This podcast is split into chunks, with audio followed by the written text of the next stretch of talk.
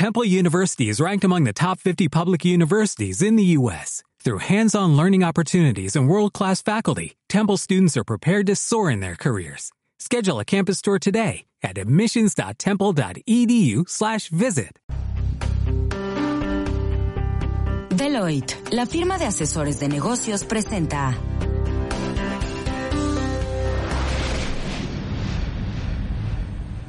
Imagen Radio presenta Imagen Empresarial con Rodrigo Pacheco. Inteligencia de negocios.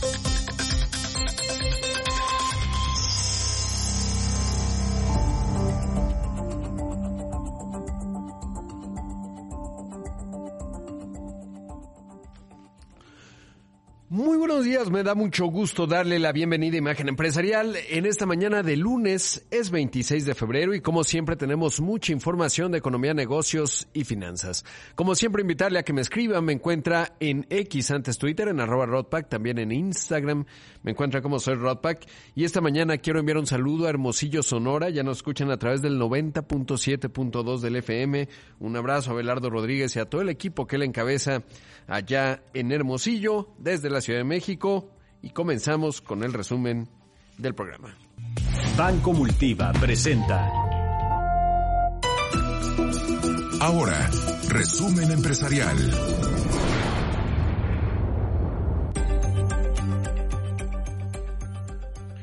Mire, le cuento que el sábado se cumplieron ya dos años después de la invasión de Ucrania por parte de Rusia pues uno de los hitos que en su momento desde la óptica económica eh, eh, significó un aumento de la inflación significativo, sobre todo porque tanto Ucrania es un gran productor de semilla de girasol, por lo tanto el aceite vegetal, eh, también de fertilizantes y por el otro lado, bueno, pues las sanciones en Rusia generan un aumento de la inflación importante por las sanciones por un lado, pero también porque Europa dejó de comprar gas y vinieron una serie de sanciones. Sin embargo, eh, pues dos años después eh, la situación continúa crítica.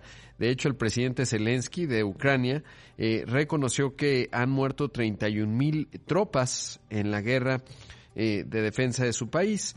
Por otro lado, es muy interesante y que la economía rusa pues ha crecido 3.6% o creció más bien en 2023. Eh, había caído poco más de 1.5%, así que ya está más que recuperada y sobre todo se proyecta que para el próximo año estaría creciendo 2.6%. Es así que eh, han decidido aplicarle sanciones económicas más severas, pero no parece que eso vaya a tener mucho éxito. Y obviamente hoy en Occidente se plantea eh, si seguir eh, apoyando a Ucrania, etcétera. Eh, hay una enorme discusión al respecto. Y por otro lado, pues vimos esta entrevista que dio Vladimir Putin a Tucker Carlson, en donde planteaba pues que estaba abierto a la negociación y en esas estamos. La verdad es que es una situación complicada porque obviamente varios miembros de la OTAN, la Organización del Tratado del Atlántico Norte, han dicho que eh, si se deja de apoyar a Ucrania, pues se abre la posibilidad de que mm, justamente Rusia pues eh, vea éxito en sus acciones expansionistas y habría riesgo para otros países bálticos, etcétera, mientras otros miembros de la OTAN ya abrieron las puertas para que Ucrania forme parte, aunque no se ha definido un calendario al respecto y bueno, pues esa es la discusión sin duda eh, importante en ese sentido. Y bueno, pues el, eh, el viernes obviamente el presidente de la República defendió su decisión de difundir el eh, teléfono de la reportera, justamente del New York Times, que eh, pues una de las, bueno, la que se publicó este reporte la semana pasada, en donde se habla pues de vinculaciones del eh, narcotráfico con dinero de las campañas en 2018, en fin, un amplio reporte. Pero bueno, en lo que concierne al tema de negocios, sabe que el sábado por la tarde, el, YouTube, que pertenece a Google, emitió un posicionamiento y bajó eh, de todos los canales de YouTube la mañanera o la conferencia del presidente, que está normalmente en tres canales, ¿no? En el Gobierno de México, en el canal de Andrés Manuel López Obrador y en Cepropie.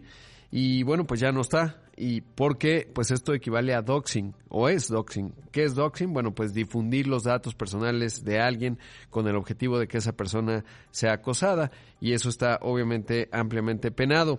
En ese contexto, cuando le preguntaba el viernes una, eh, una periodista de Univisión al presidente si qué hacer con la ley de transparencia que prohíbe justamente eso, el presidente decía, por encima de las leyes está el liderazgo moral eh, y en ese contexto, bueno, pues eh, YouTube no, no pensó eso y dijo de manera textual, nuestras políticas sobre acoso y cyberbullying prohíben estrictamente el contenido que revela información de identificación personal de alguien, incluido el número de teléfono. Tras una exhaustiva revisión, eliminamos y emitamos las sanciones correspondientes a los canales que contienen el video que violan esta política. Y le digo, entonces, pues bajaron justamente esa esa mañanera, eh, pues es una postura fuerte. Evidentemente hoy se espera que el presidente, pues eh, obviamente lo rechace, digamos, la decisión. De hecho, ya desde ayer el presidente eh, tuiteó y puso también en su canal de YouTube por censura. YouTube nos bajó el video de la conferencia de prensa el jueves 22 de febrero, pues según ellos infringe las normas de la comunidad. Es una actitud prepotente y autoritaria, es lo que dice el presidente. Están en plena decadencia, la Estatua de la Libertad se ha convertido en un símbolo vacío y pues ya después eh, menciona otras cosas. Lo cierto es que, pues vamos a ver, bueno, no hay mucho que ver. La realidad es que sí hay consenso en que se violó la ley de transparencia porque no se pueden divulgar los datos de los periodistas. Hay que recordar que además ya eh, se habían filtrado o los habían hackeado y se dieron a conocer los que asisten a la mañanera y bueno, pues ahora esto. Y entonces, pues sí, ahí sí la ley sí es la ley, pero bueno, pues eso es lo que está ocurriendo y le digo, relevante en términos de pues una empresa muy poderosa como es eh, Google, la escala global, inmensa. De hecho, nada más contarle em, que eh, pues tuvo ingresos el año pasado, digo, se lo conté en su momento, de 307 mil millones de dólares. Los ingresos no son lo relevante, pero sí nos habla de la magnitud de la empresa, ¿no? Es una de las eh, cinco empresas más grandes del mundo por valor de capitalización de mercado y bueno, pues inmensa y seguramente, le digo, es previsible lo que vamos a ver hoy muy temprano.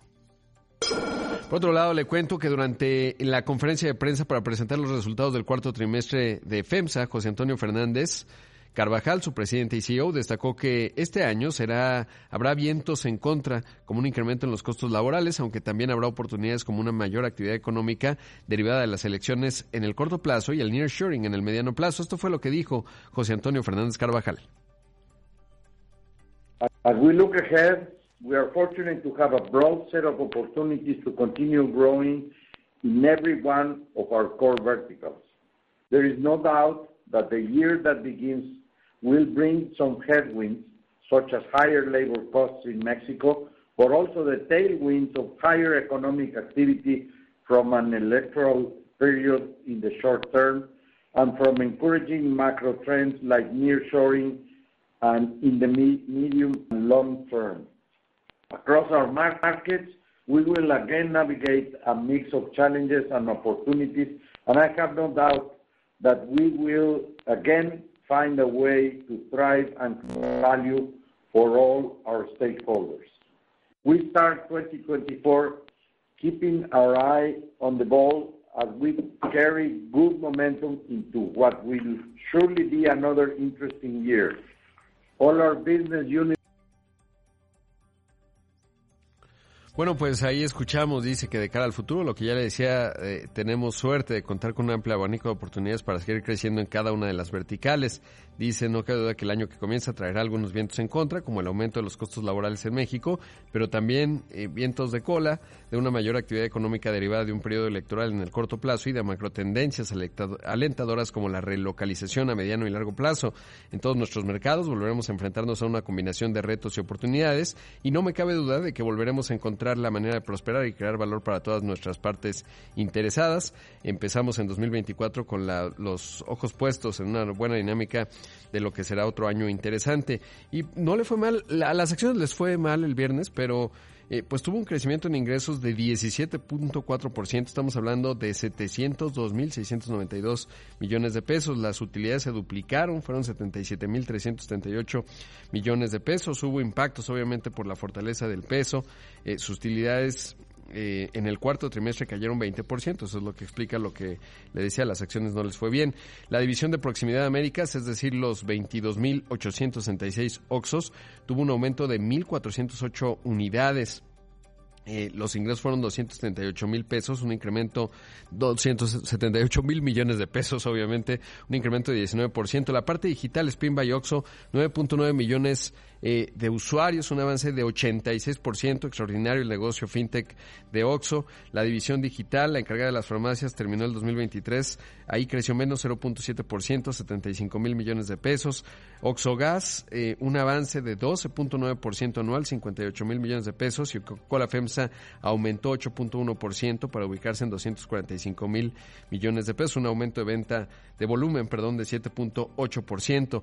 También se anunció que salen dos eh, Martín Arias, el director de finanzas interino desde el 30 de abril, ya que Eugenio Garza y Garza dejó el puesto. También eh, deja la empresa el actual director corporativo Francisco Camacho y le digo, pues las acciones cayeron 6.9%. Vamos a hacer un corte. Esto es Imagen Empresarial. Regresamos en un momento con más. Banco Multiva presentó.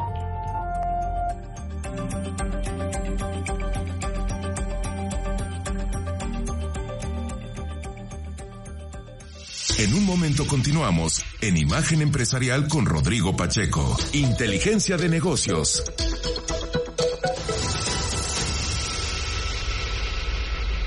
Estamos de regreso con Rodrigo Pacheco en Imagen Empresarial. Inteligencia de negocios.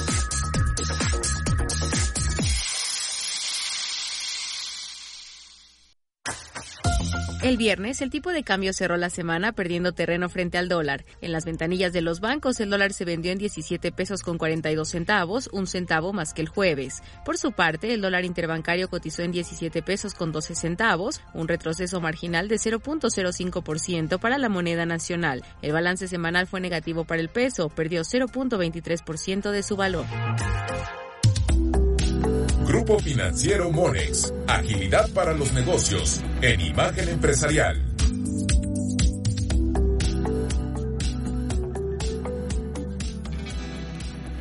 Ya son las 6 de la mañana con casi 17 minutos. Esto es Imagen Empresarial. Esta mañana está con nosotros Brian Rodríguez Ontiveros, analista bursátil de Monex. Brian, ¿cómo estás? Buenos días. Hola Rodrigo, muy buenos días. Un saludo cordial a ti y a todo tu auditorio. Eh, bueno, pues la semana pasada vimos el eh, fuerte descenso de la inflación sorpresivo, nadie prácticamente lo esperaba. Eh, en ese contexto, comienzo por ahí, ¿qué, mm, qué se ve en, términos, o cambia, digamos, la óptica en el análisis de Monex en función de la decisión de política monetaria que sigue? Sí, como bien comentas, Rodrigo, hay un ajuste importante desde nuestra perspectiva estamos manteniendo todavía nuestros estimados en términos de inflación, pero también en términos de la próxima política, perdón, de la próxima decisión de política monetaria por parte de Banjico, sí esperaríamos un ajuste a la tasa de referencia, anticipándonos a lo que pudiera estar haciendo también la Reserva Federal. En este sentido, creeríamos que sí podría haber una divergencia, también considerando los últimos comentarios de la Reserva Federal, que ellos no esperarían todavía un recorte en el corto plazo, como ya lo han reiterado en diversas ocasiones, particularmente Jerome Powell en sus últimas conferencias, así como en las últimas minutas de la reserva. A nivel local creemos que esto podría, que este dato de inflación podría abonar a una divergencia en términos de las próximas decisiones y creemos que aquí es donde la digamos que el diferencial entre tasas podría comenzarse a recortar.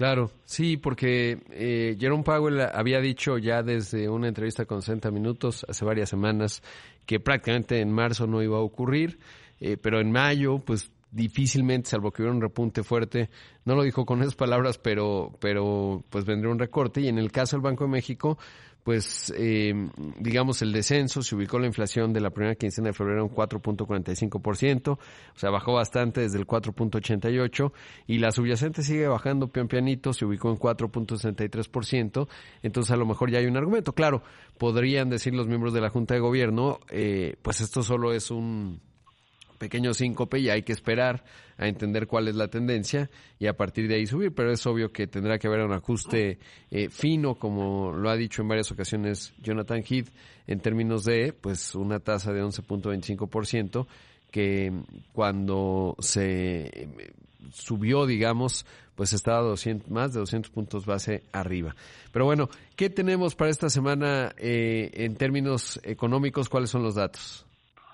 Claro que sí. para esta semana esperamos una modesta agenda económica, más allá de algunos datos como la balanza comercial o la inflación PCI en, en Estados Unidos, la cual también podría darnos algo más de, de color a lo que podría venir hacia, hacia adelante. Y solo también para, digamos, reforzar un poco el comentario que bien hacías, sí creemos, y creo que la, justo la palabra clave que comentabas era ese ajuste fin, ese ajuste fino al que hace referencia Jonathan Heath, este, ¿por qué? Porque si hay un ajuste en la inflación, todavía lejano al objetivo incluso del Banco de México, pero nosotros estamos segmentando por ciclos lo que podría ser esta digamos estos recortes o también el, tema de la inflación, ¿no? Creo que un ciclo va a ser estos ajustes finos, pero todavía con una política monetaria bastante restrictiva, con inflación todavía hay compresiones importantes alejadas al, al, objetivo.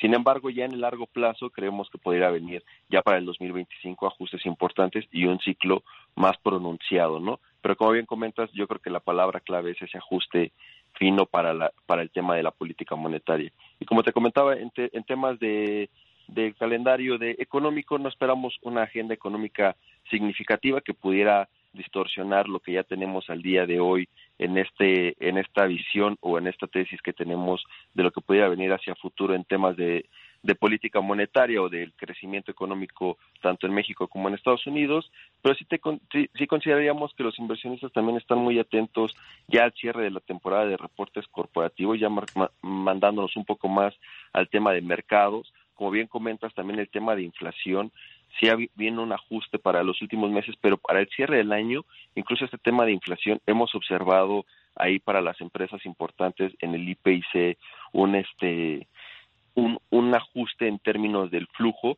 donde todavía vemos estas presiones inflacionarias, particularmente en materias primas, que vienen ajustando el flujo de las empresas más importantes. ¿no? Yo te diría que hay algunos nombres ahí bastante significativos y de hecho ya para el cierre de la temporada de reportes esperaríamos incluso un ajuste del 3.7%. Claro.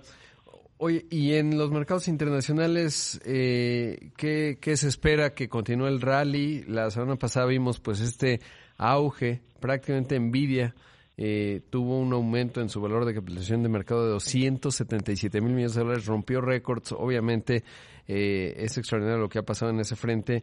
Eh, ¿Qué se espera esta semana? Ya mencionabas bien el dato de la inflación de Estados Unidos. Eh, ¿qué, ¿Qué viene en términos de mercados allá? Creemos que justo al, tener una agenda, digamos que en la, la primera mitad de la semana bastante modesta, el mercado podría comportarse un poco de manera lateral, pero sí con un sesgo ligeramente al alza, todavía manteniendo esta, estas sinergias impulsadas por los reportes que en su mayoría en Estados Unidos han sido superiores a las a las expectativas, como bien comentas, Nvidia ha sido el catalizador más importante durante las últimas semanas y particularmente los siete magníficos, ¿no? A los como se les como se les ha llamado las empresas más importantes en Estados Unidos. Incluso de hecho, para esta semana Amazon también se estará incluyendo en el índice Dow Jones.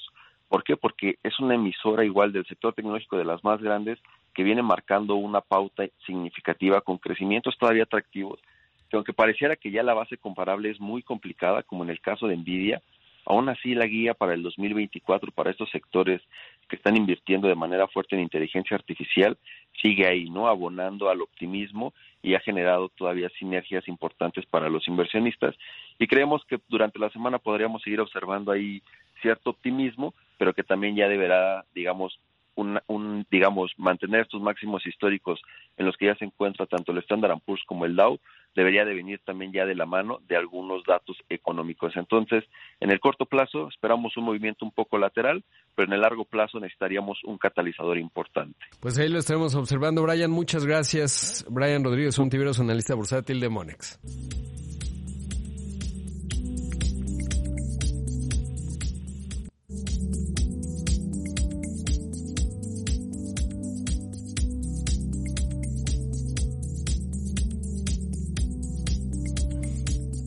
Bien, le cuento eh, brevemente, acaba de dar a conocer el INEGI la encuesta de ocupación y empleo. Es interesante, se ubica la tasa de desocupación. Recordar que en la ocupación, pues contamos los mexicanos que trabajan, estén en la formalidad o no, y se ubicó en 2.7%, es un nivel pues eh, debajo del umbral del 3%, es un buen dato. Hay un millón seiscientos treinta y nueve mil personas eh, que están en la condición de desocupación, 157 mil menos que en el cuarto trimestre de 2023, eh, que es el dato que le estoy reportando esta mañana. Eh, es interesante, digamos, observar eh, que eh, por sectores el que más perdió puestos de trabajo fue el sector primario, es decir, la agricultura, ganadería y silvicultura, 432 mil puestos de trabajo menos, la industria extractiva y de la electricidad, 42 mil puestos de trabajo menos y servicios sociales, 20 mil puestos de trabajo menos. Donde más eh, se dio creación de empleo fue en...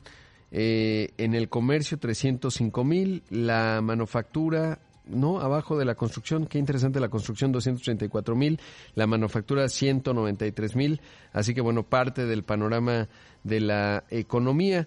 Eh, interesante también que, bueno, pues prácticamente 38, 39 millones de mexicanos eh, eh, ganan hasta dos salarios mínimos. Evidentemente ha habido un aumento sustantivo de ello y más de cinco salarios mínimos, 568 mil mexicanos. Esta cifra, pues, marca una disminución. normalmente está por ahí de los 700 mil. Así que, bueno, algunos de los, también de los datos. Y estoy buscando ahorita para decirle dónde queda la informalidad. La última vez estaba en 53%.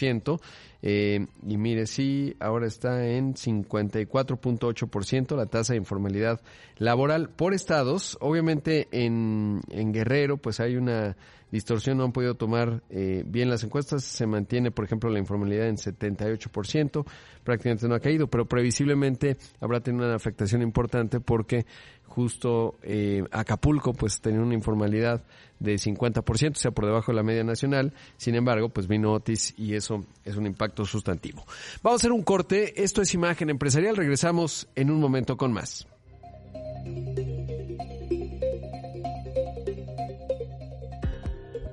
En un momento continuamos en Imagen Empresarial con Rodrigo Pacheco. Inteligencia de negocios.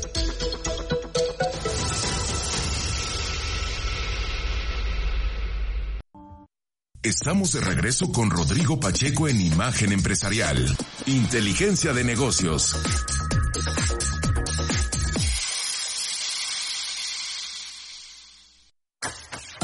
Arca Continental reportó que a lo largo del 2023 su volumen de ventas creció 2.3% para ubicarse en un nivel récord de 2.473 MCUs o millones de cajas unidad. Destaca que todos sus productos tuvieron un desempeño positivo, pero resalta que el agua embotellada aumentó 11.3% su volumen de venta. En tanto, la firma indicó que a lo largo del año sus ingresos subieron 2.8% para ubicarse en 213.632 millones de pesos, mientras que sus utilidades registraron un incremento de 12.9%, alcanzando los 17.504 millones. Arturo Gutiérrez, CEO de Arca, indicó que estos resultados reforzarán la senda de crecimiento sostenible a largo plazo de la empresa, además de que impulsarán la evolución continua de sus capacidades de ejecución comercial y acelerarán su transformación digital.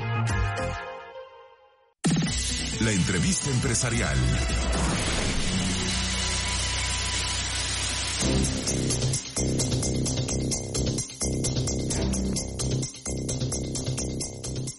Son las 6 de la mañana con 31 minutos, esto es Imagen Empresarial y esta mañana me da mucho gusto estar acá en la cabina, muy temprano, Iván Canales, el director general de NU México. ¿Cómo estás Iván? Qué gusto. Muy bien, muchísimas gracias por, por invitarme, muy contento de estar aquí Rodrigo. Oye, pues yo también de que estés aquí eh, y sobre todo, bueno, pues ha sido una historia eh, de mucho crecimiento, acaban de reportar resultados trimestrales. Así es. NU eh, Global, digamos, pues cotizan en la Bolsa de Valores allá en Nueva York. ¿Qué destacarías, digamos, del resultado? Comienzo por el global. Eh, a nivel global, la verdad es que hemos tenido una historia muy sólida. Estamos muy contentos por los resultados del año pasado. Eh, tuvimos ingresos de más de 8 mil millones de dólares. Eh, y la verdad es que eso para nosotros indica un negocio sólido. Somos una de las compañías más grandes a nivel Latinoamérica y también terminamos el año con más de 1.400 millones de dólares en exceso de efectivo. Eh, y la verdad es que para nosotros aquí en México es interesante porque eso es una cantidad que pudiera ser invertida en el negocio de México, que como ya hemos dicho, eh, es, es un negocio que creemos puede ser igual de grande o más grande que, que Brasil. De hecho, en la llamada eh, de conferencia, nuestro CEO a nivel global, David Vélez, recalcó que México es la prioridad número uno para Nubank a nivel global. Eh, entonces, la verdad es que estamos muy contentos de, la historia que hemos tenido a nivel global, pero también la historia que tuvimos aquí en México. Eh, para nosotros el, 2023 era un año en el que queríamos demostrar que podríamos tener un crecimiento sostenible en el mercado mexicano y en realidad tener un impacto aquí en México y cerramos el año con 5.3 millones de clientes. Eh, en, tan solo el último trimestre crecimos 1.2 millones de clientes eh, y también a nivel año con año eh, eso fue un crecimiento de 66%. Entonces estamos muy contentos por el recibimiento que hemos tenido aquí en México. Y otro punto que también me encantaría destacar es la confianza que hemos construido aquí en el mercado mexicano. Nuestro segundo producto, Cuenta Nu, eh, que si recuerdan lanzamos en mayo de este año a través de la campaña Despierta tu dinero, ha tenido una recepción excelente y ya llegamos a más de mil millones de dólares en depósitos aquí en México, eh, lo cual es, es una cifra, la verdad, que nos enorgullece mucho porque es, llegamos a esa cifra en un tercero del tiempo que llegamos a esa cifra en Brasil. Y como tú ya sabes, en Brasil eh, tenemos un negocio ya muy sólido, con uno de cada dos adultos teniendo un producto con nosotros. Entonces, para nosotros poder llegar y poder decir eso, eh, de forma tan rápida eh, eh, es, es, un indicador del potencial que vemos en el, en el mercado mexicano y la confianza que hemos estado construyendo aquí. De, de los 5 millones 200 mil que hoy hay en México, ¿cuántos son de la cuenta de depósito y cuántos de la tarjeta? No hemos desglosado esas cifras, eh, pero gran parte del crecimiento ha sido impulsado por Cuenta. Cuenta nos ha permitido crecer de forma rápida porque desde nuestro punto de vista hemos cambiado la conversación en México a ayudar a los mexicanos a despertar su dinero y pensar en, eh, en un producto que, que, sí te da rendimientos en, realidad y que te deja acceder a tu dinero 24/7. Entonces, esa propuesta de valor ha sido una propuesta que en realidad ha llamado a los mexicanos, ha cambiado la conversación y en parte el crecimiento que hemos tenido en México ha sido eh, por, ese, por ese producto. Claro, y estoy viendo en el resultado anual, por ejemplo, las utilidades 1.030 millones de dólares, ¿no? Comparados con eh, 364 millones de números rojos en 2022, que también habla de eso. De los 5 millones 200 mil usuarios, eh, clientes que tienen en México, ¿cuántos tienen en, Brasil, nada más para saber el dato, y cuántos en Colombia? Según yo, son más de 80 en Brasil, por ahí. Sí, eh, a, nivel, a nivel global ya tenemos más de 90 millones eh, de clientes. Eh, si mal no recuerdo, cerramos el año con 94. Eh, entonces, en Brasil tenemos uno de cada dos adultos como, como clientes. Son, si mal no recuerdo, más de 85 millones de clientes. Entonces, en, en, Brasil ya tenemos un negocio muy sólido y, y eso se refleja en las cifras eh, que, que, reportamos a nivel global. Y otro, otro punto también que uh, para mí es, es importante recalcar es el índice de eficiencia que tenemos, que es del 36%. Es uno de los índices más bajos a nivel global.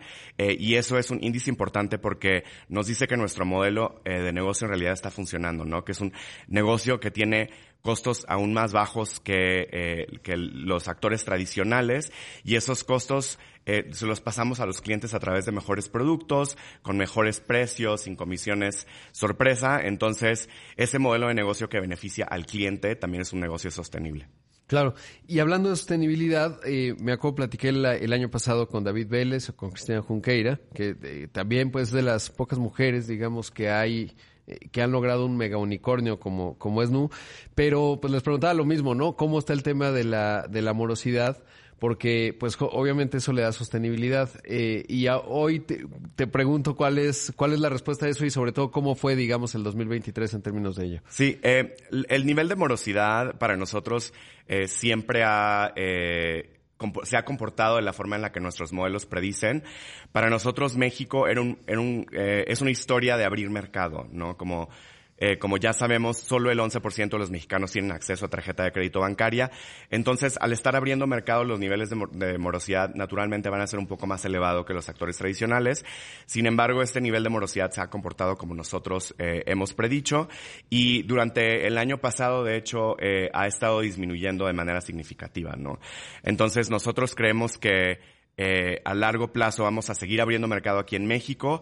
Eso va a requerir eh, dar crédito a personas que tradicionalmente no tuvieron acceso a, crédito. Más del 50% de nuestros clientes son primeros a tarjeta de crédito. Justo te quería preguntar, de los 5 millones 200 mil, entonces la mitad no nunca había tenido... Sí, para, para, para los clientes que son de tarjeta de crédito, eh, aproximadamente el 50% son clientes que son primeros a tarjeta de crédito y el 50% son personas que eh, ya tenían tarjetas de crédito anteriormente, pero posiblemente tuvieron una mala experiencia, algún carro no reconocido, algún problema en sucursal, eh, y están buscando mejores soluciones. ¿Y, de la, ¿Y cómo convierte, digamos, si se puede decir en porcentaje, porque ya me acabas de decir hace un momento que no lo desagregan, pero los que tienen tarjeta y abrieron cuenta de depósito, ¿y qué tanto es nuevos que no tenían nada y antes de la tarjeta tienen cuenta? Pues esos 1.2 millones de clientes que crecimos en el último trimestre son clientes completamente nuevos, ¿no?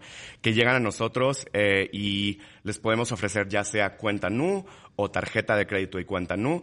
Entonces, eh, eh, ese crecimiento de 1.2 millones de clientes en tan solo tres meses es algo que nos O sea, por ahí podemos incidir un poco cómo, cómo va evolucionando ese dato. Exactamente. Ahora, ¿qué esperan para, para 2024? Ya decías, eh, David Vélez, pues está poniendo todo el foco, digamos, la empresa lo está haciendo en México y los números que das, pues son muy obvios, ¿no? En términos de la baja inclusión financiera, pues hay una enorme oportunidad, sobre todo cuando estás logrando que el 50% eh, nunca nunca hayan tenido algún producto de crédito, es decir, tarjeta, y pues ahí están avanzando ustedes. ¿Cuánto esperan este, este 2024? Entendiendo, o sea, digamos que, pues entiendo que es una empresa pública y eso siempre es difícil, pero no sé si lo dijeron en la conferencia.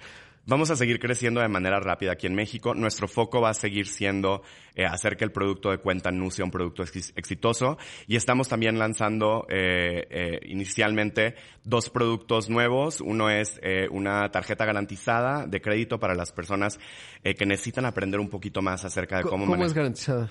Eh, tú pones un depósito ah, en tu tarjeta, exactamente, en tu tarjeta de crédito y manejas esa línea y nosotros te damos la flexibilidad de agregar o disminuir el depósito eh, como, como se ajuste a tus necesidades.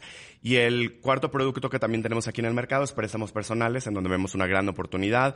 Sabemos que el producto de, préstamos personales aquí en México es un producto complejo, entonces eh, hemos trabajado en un producto sencillo que puedes eh, contratar a través de la aplicación y esa va a ser parte de nuestra historia para este año. Eh, qué, interesante. Debo hacer un corte, Iván, pero obviamente pediría que, que te mantengas aquí en la cabina. Esta mañana está con nosotros Iván Canales. Él es el director general de Nu México. Regresamos en un momento con más.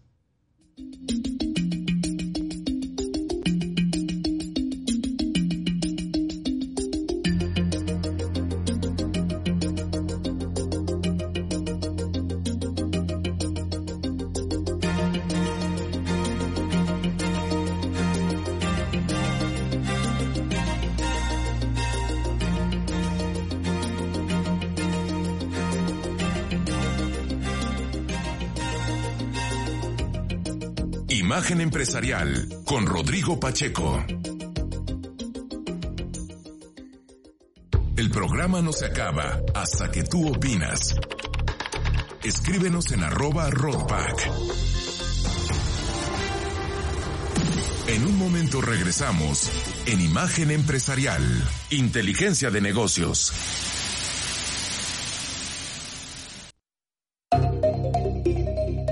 Estamos de regreso con Rodrigo Pacheco en Imagen Empresarial, Inteligencia de Negocios.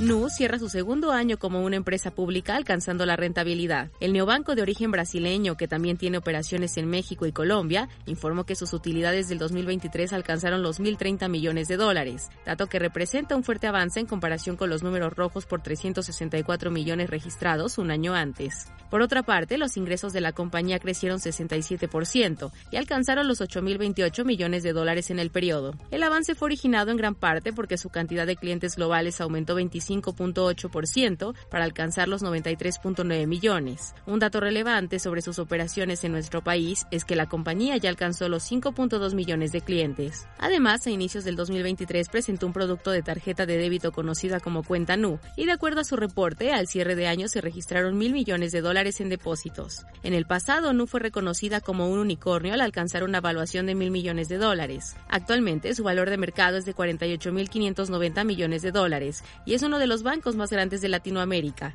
En Brasil cuenta con una licencia equivalente a lo que conocemos en México como de banca múltiple, mientras que nuestro país se encuentra en trámite.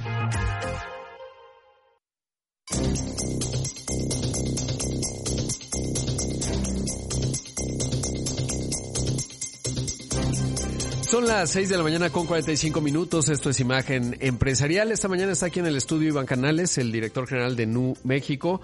Eh, Iván, ¿cómo, ¿cómo se ve y cómo va el proceso de la licencia de banco que han solicitado? Y sobre todo, ¿qué significará cuando finalmente ocurra?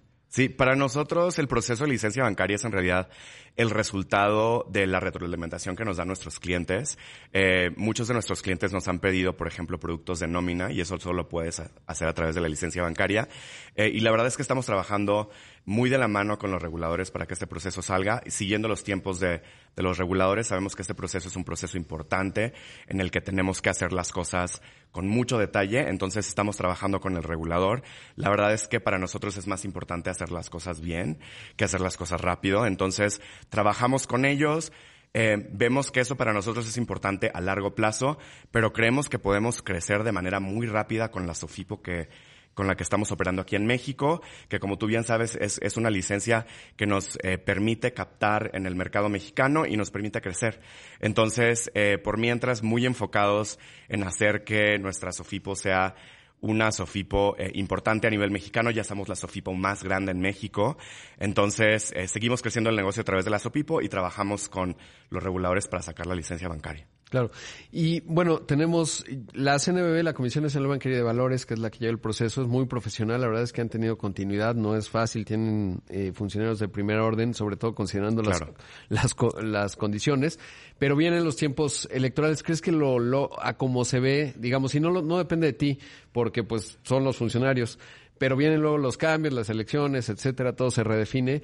¿Crees que se logre, digamos, antes de la primera mitad? Eh, para nosotros es importante trabajar con eh, el regulador que esté presente en ese momento. Entonces, eh, nosotros creemos, o nuestro punto de vista es que tenemos eh, fines muy similares, ¿no? Que es empujar la inclusión financiera aquí en México.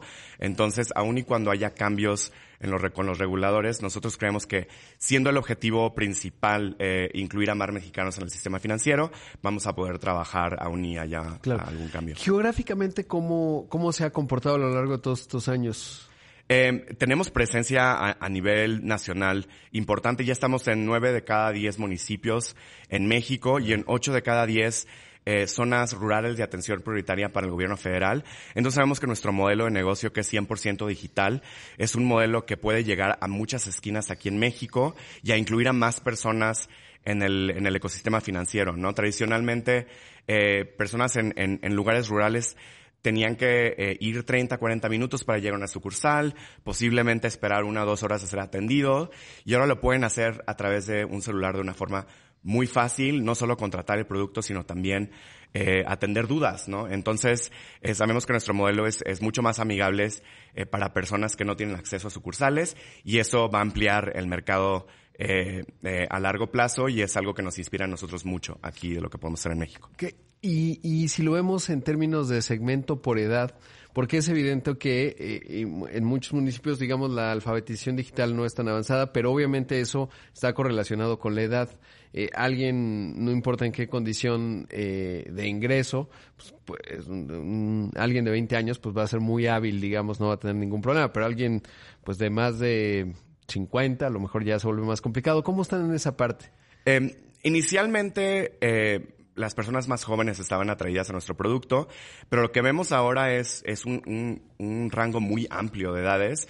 Eh, y, por ejemplo, a mí lo que me ha pasado es que a veces estoy platicando con una persona eh, un poquito mayor y lo que termina ocurriendo es que de hecho su hijo o su hija es que le ha exactamente le ha enseñado acerca del producto y una vez que usan el producto se enamoran. Eh, entonces, tenemos una amplia gama de, edades, pero sí, inicialmente estábamos un poquito más eh, enfocados en, en gente más joven y personas yo te diría, por ejemplo, de 18 a 25, que son personas que están contratando sus primeros productos financieros, y de 25 a 30, personas que han tenido una mala experiencia con productos tradicionales y están buscando un producto sencillo y transparente y se vienen con nosotros. Y esas personas, eh, nuestro modelo de negocio en realidad, eh, una de la magia de lo, que, de lo que hacemos es que es la recomendación en boca en boca, ¿no? Entonces, como te digo, una persona joven puede recomendar a una persona mayor y hemos visto que las personas mayores también aprenden de manera rápida y es un producto tan sencillo y tan didáctico eh, que, que persona cualquiera en realidad lo puede usar. Y en términos de la línea de crédito, ¿qué promedio tiene la línea de crédito que manejan en la tarjeta? Sí, eh, lo hemos estado incrementando. Aproximadamente la línea promedio está como 7.500 pesos actualmente, eh, pero seguimos creciendo. Eh, Cuenta Nu ha sido un producto que nos ha estado dando información interesante de nuestros clientes también, saber el balance que pueden tener. ¿Y cómo, qué datos interesantes hay ahí? A lo mejor no tan específicos, pero ¿qué ha sorprendido? Sí, eh, de hecho, hace un par de semanas eh, incrementamos la línea a personas que tenían balance eh, alto en, en, en, cuenta NU. Entonces, eh, nos ha permitido aprender un poquito más acerca del perfil de nuestros clientes y de ajustar nuestras líneas de crédito eh, dependiendo de, la cantidad de depósitos y el convertimiento también que tenemos en el producto de depósitos. Esa parte de nuestra apuesta con el producto de depósitos cuenta NU. No solo le podemos decir que sí al 100% de las personas que vienen con nosotros a establecer una relación, sino que también podemos aprender un poquito más cerca de nuestros clientes y eso nos permite ampliar nuestra oferta de crédito eh, aquí en el mercado mexicano y como te digo, esa es parte de nuestra historia aquí en México, es abrir mercado y Cuenta NU nos permite también ser un poquito más eh, informados cuando hacemos decisiones crediticias. Ahora, eh, justo en la originación, cuando abres mercado totalmente, es yo creo que la tarea más complicada, por eso ha sido algo difícil de resolver en México, ya, ya decías la cifra. Eh, ¿Cuál dirías tú que es la, la clave que han podido encontrar en términos de mejorar, digamos, la tasa? Pues te diría de rentabilidad en términos de cómo se transforma en morosidad, sobre todo por los que van teniendo por primera vez un crédito. Sí, eh, son dos cosas. Uno es que usamos datos eh, alternativos a Buró de Crédito y Círculo de Crédito. Usamos eh, esas, dos esas dos compañías. Esos datos son muy importantes, pero sabemos que podemos ver aún más allá de esas dos instituciones. Entonces usamos datos complementarios para tomar decisiones crediticias, uno. Y dos, como somos una compañía que nació con con el gen de tecnología, hemos construido modelos de inteligencia artificial que nos permiten procesar esos datos de una manera más inteligente. Entonces, eso nos permite tomar decisiones crediticias que amplían el acceso a, crédito aquí en México de una forma responsable y la verdad es que hemos visto muy, buenos resultados con el crecimiento que hemos tenido aquí en México eh, y el hecho de que el 50% de nuestros clientes sean nuevos a tarjeta de crédito. Eso es bueno porque a, largo plazo el mercado se amplía y esos clientes pueden recibir otras ofertas eh, de otros jugadores. Eh, entonces estamos en realidad generando competencia en el mercado mexicano y la verdad es que es algo que nos enorgullece. Sí, es, es muy interesante esa parte. ¿Y qué, qué, cuántos son actualmente en en México? Eh, somos aproximadamente 1.200 personas aquí en México eh, eh, y la verdad es que ya tenemos una presencia muy importante, no solo en número de clientes, sino también en número de personas. y la inversión que hemos hecho en México es una inversión grande. Sí. hemos invertido. Sí, más de 1.300 millones de dólares hemos invertido aquí en México, entonces somos uno de los inversionistas más grandes para el país. Y me decías, de caja 1.400 millones de dólares y David Vélez, el CEO de, de NU, ha dicho México es prioritario, ¿no? Entonces... ¿Tienen una cifra de más o menos cuánto van a invertir este año? Pues nosotros vamos a seguir invirtiendo conforme el negocio crezca. Eh, como te digo, vemos una oportunidad enorme en el mercado mexicano y estamos muy comprometidos, eh, muy comprometidos a, no solo construir un negocio fuerte aquí en México, sino un negocio que tenga un impacto real en, la economía mexicana, incluyendo a más personas en el, en el sistema financiero a través de productos eh, con precios más justos. Claro. ¿Cuál ha sido el mayor desafío que has tenido como director general de NU? Que es muy intenso, ¿no? seguro eh, tendrán los años NU que son como los años perros, no sé cómo lo definan, ¿no? Que son muy intensos, pero, pero ¿cuál ha sido tu mayor desafío? Em, yo creo que el último año fue muy interesante. Nos convertimos en una Sofipo a finales de, literal cuando yo estaba entrando como director general, eh, lo cual es ya una entidad regulada y a la par que nos convertimos en, la, en una Sofipo, nos hicimos la Sofipo más grande del país. Entonces, para, para nosotros y para mí eso ha sido un reto importante, una responsabilidad importante cuando también. Entraste, cuando entraste, ¿cuántos, ¿cuántos empleados había? ¿Cuántas personas trabajaban? Habíamos aproximadamente mil personas. Ah, o sea, ha, sido estable. Sí, crecimos rápido los primeros dos o tres años aquí en México y ahora estamos eh, con un crecimiento un poquito más estable. Eh, tenemos ya bases muy sólidas a nivel global eh, y usamos mucho las plataformas de tecnología que ya hemos construido a nivel global. Entonces, eh, ¿han integrado inteligencia artificial generativa? Es decir, eh, porque obviamente hay modelos de machine learning, eh, pues normales que seguramente desde que nacieron están, sí. pero ahora que vino esta revolución que se ha integrado, digamos, en acceso. Sí, clientes. hemos, sí, hemos estado experimentando con esa tecnología, sobre todo en temas de servicio al cliente, pero también vemos una oportunidad importante, por ejemplo, en en temas de también crediticios. Entonces, eh, esta tecnología yo creo que tiene un potencial enorme, no solo para nosotros, sino para todo el ecosistema eh, a nivel mundial. Entonces, eh, vemos una oportunidad ahí importante y sí hemos estado experimentando. En México todavía no hemos usado esa tecnología, pero eh, vemos un potencial y obviamente vamos a estar trabajando también para traerla aquí a México. Pues Iván Canales, como siempre un gusto que estés aquí. Muchísimas gracias. Muchas gracias a ti. Eh, y bueno, pues seguimos obviamente siempre muy de cerca, es una gran historia. Muchas gracias. Ahí escuchamos a Iván Canales, al director general de Nu México.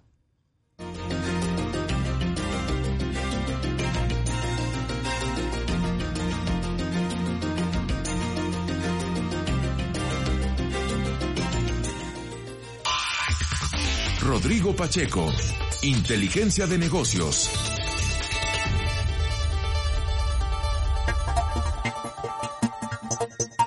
Mire, me quedan eh, menos de un minuto, pero sí le quiero contar que México nacionalizó exportadora de sal. Ya tenía la, posición accionaria del 51%, le compra a Mitsubishi eh, por el 49% restante por 1.500 millones de pesos. Esta es una de las mayores eh, salinas del mundo, así que bueno, pues eh, quedó, ahí le, le dejo esa información porque ya se acabó el programa. Como siempre, llegamos al final de una edición más de Imagen Empresarial. Arrancamos la semana, así que enhorabuena si usted ya nos está acompañando si se está preparando para ir al trabajo, si ya va camino o a la universidad, que también suele ocurrir. Siempre me dicen, acuérdate de los que preparan el lunch de los niños, que no es cosa menor y los lanzan a la vida.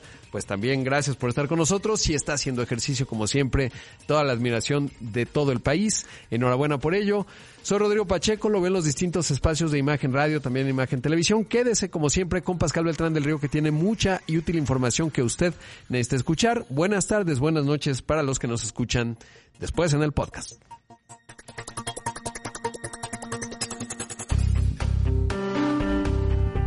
Deloitte, la firma de asesores de negocios, presentó